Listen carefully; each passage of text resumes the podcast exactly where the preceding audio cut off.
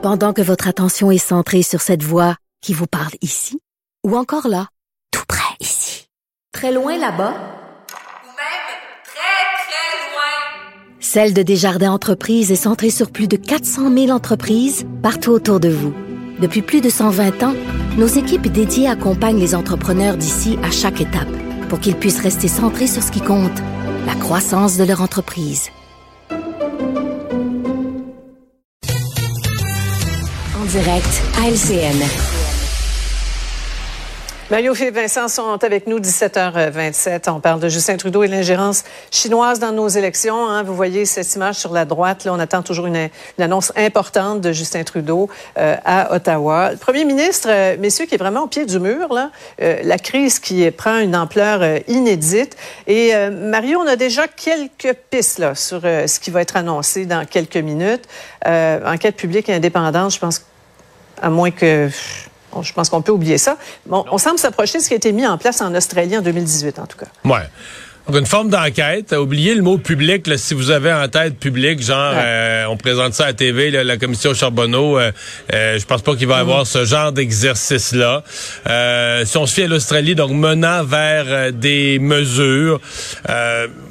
Quiconque a regardé euh, aujourd'hui un peu le genre de pression que le gouvernement subissait euh, à la période des questions, le barrage des partis d'opposition, euh, la fin de semaine de M. Trudeau où son, son, son président de groupe de travail, le groupe d'observation, euh, euh, M. Rosenberg, l'ancien PDG de la Fondation Trudeau, qui finalement, dans une grande entrevue, a dit, ben non, euh, je comprends là, que la population est inquiète, puis il faudrait que le gouvernement en fasse plus, en fasse plus puis non, c'est pas exclu une commission d'enquête publique.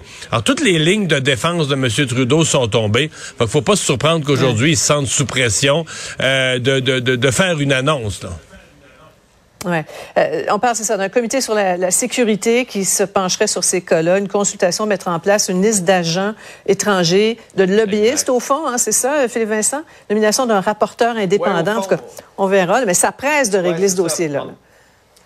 Oui, exactement, d'agir, de montrer qu'on prend la situation au sérieux. Il y a déjà un comité qui existe qui Ouais. euh, ont accès à tous les secrets de défense. Donc, d'utiliser ce comité-là pour faire des briefages. Le problème, c'est que les députés n'ont pas le droit, une fois qu'ils sortent de ce comité-là, de répéter quoi que ce soit qui a été dit à l'intérieur. Donc, c'est pour ça qu'on va nommer aussi une personne indépendante pour faire la lumière là-dessus.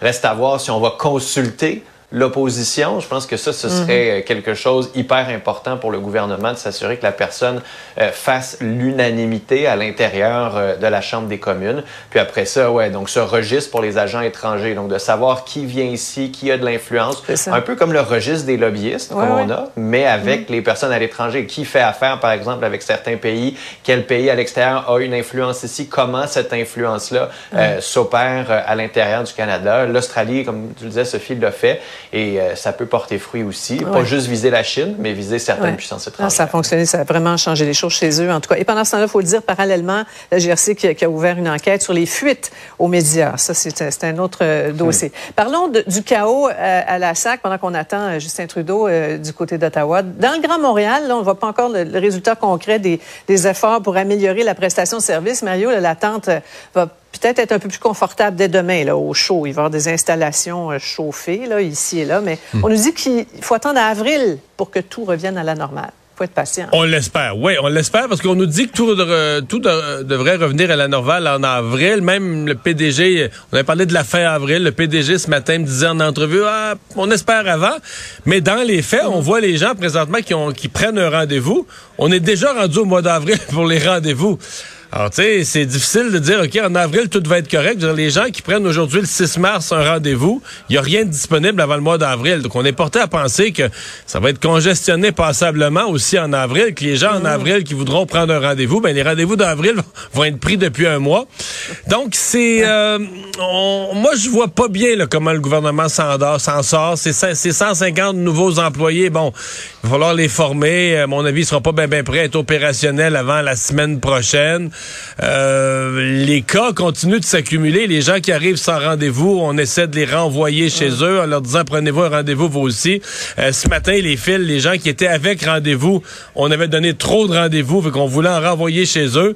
La- vraiment, là, sincèrement, la machine ne suit plus. Là. On est dans un état de crise. Moi, le PDG de la, de la SAAC me dit notre système de paiement, on l'a rétabli euh, durant la fin de semaine. Je fais une entrevue une heure après avec le président de l'association des camionneurs. Ah, il dit une des affaires qui va pas bien, c'est que les paiements, les paiements marchent pas ce matin.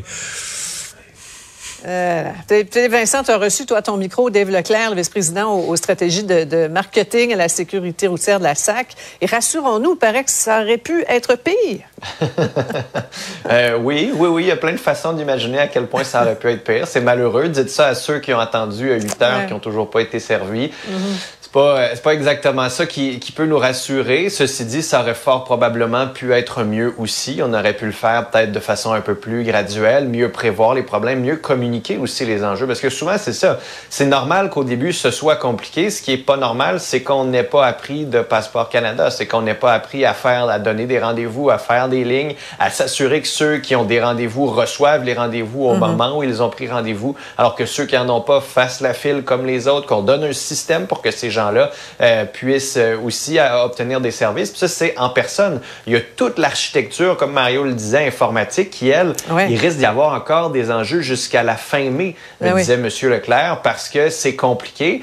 Et comme on le disait, les paiements, par exemple, la police n'est pas au courant. Est-ce qu'on est en mesure de s'assurer d'avoir tous les services en ligne, Mm. Ouais. la façon d'obtenir nos, nos informations? on a un Après ça, argument a si on peut-être se fait une bonne arrêter. On a un argument, fait Ouais, ben, c'est- hein. C'est la faute à la SAC. Ouais. Je vous entendre sur la au démission moins, de... au moins, une Oui. fois qu'on a l'identifiant, Oui. ça va être le même pour tous les autres services. Ouais. Donc peut-être qu'il y a du positif un peu. Voilà. Je vais vous entendre. On a une minute sur euh, la démission surprise du euh, commissaire Courteau. Mario, tu étais en ondes, là, mais Félix Séguin, notre collègue des sports, disait un petit peu plus tôt, jette un pavé dans la mare, dit euh, Moi, je pense qu'il fallait trouver un coupable. On l'a trouvé, coupable parfait, victime du tribunal populaire. Qu'est-ce que vous en pensez? Moi, je suis d'accord avec ça. Moi, je pense qu'il y a une certaine hypocrisie, là. Tu sais, Gilles Courteau ramasse euh, le problème pour tous les autres. Dans le fond, les propriétaires d'équipe, il y a un paquet de gens qui ont pu être impliqués. Mais bon, c'est son rôle. Par contre, moi, je, je, je regardais ça en fin de semaine, là. Je regardais son départ, puis je me disais, il y a un point, c'est triste dans la vie, puis pour lui, ça finit mal, mais il y a un point où si tu veux vraiment changer la culture d'une organisation, changer la mentalité, changer l'atmosphère, ben, il, il faut que tu tournes la page. Il faut que tu changes les individus aussi. Ouais. Tout après tant d'années. Euh, ton point de vue là-dessus, Vincent? Ben, il faut changer une culture. Oui, il a servi de paratonnerre, mais aussi son attitude vis-à-vis le comité parlementaire illustrait bien l'attitude que la Ligue a eue vis-à-vis la violence et certaines de ses ajustements, en disant, bah, j'ai pas été informé au complet, j'ai pas décidé de regarder au complet, j'ai pas vraiment voulu savoir. Désinvolture? C'est ça. Oui, et oui, et arrogante. Donc, Uh-huh. cette désinvolture-là, à un moment donné, a fait son temps. Si on veut changer la culture, fallait Voilà. qu'il parte. Voilà. Merci à vous deux. On attend toujours Justin Trudeau. Merci demain, Mario. Bonne soirée. Kevin, un autre.